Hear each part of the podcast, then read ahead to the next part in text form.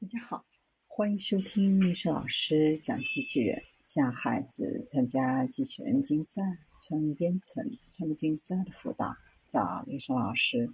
欢迎添加微信号幺三五三五九二零六八，或搜索钉钉群三五三二八四三。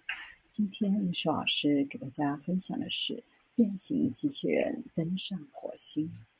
想象一下，走在平整的道路上，或者在游泳池中行走，不得不根据表面来改变行走的方式。同样的情况下，机器人也有能力改变自己的行走方式，但变形机器人将能够根据情况做出超范围的改变，比如。一个陆地机器人可以改变身体的形状，实现在游泳池中快速行进。大多数典型的机器人都可以改变方向和速度。通过增加身体变形，机器人可以克服障碍，继续执行任务，不受地形和环境的影响。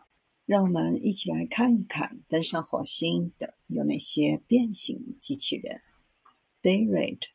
d a r e t 是一种变形的四足动物，四条腿中的每一条都有两个伸缩部分，可以改变大腿或胫骨的长度。内置电机，当机器人工作的时候，腿的长度可以自动改变。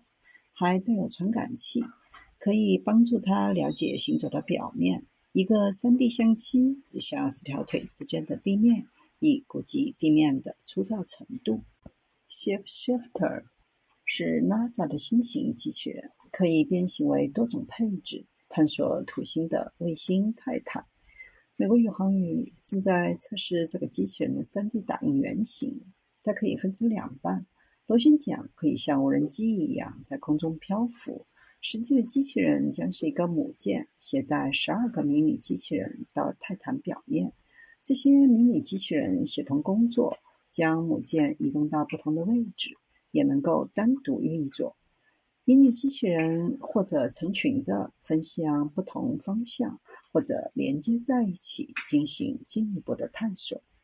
折纸机器人，麻省理工学院开发了受折纸启发的机器人设计的第一次迭代。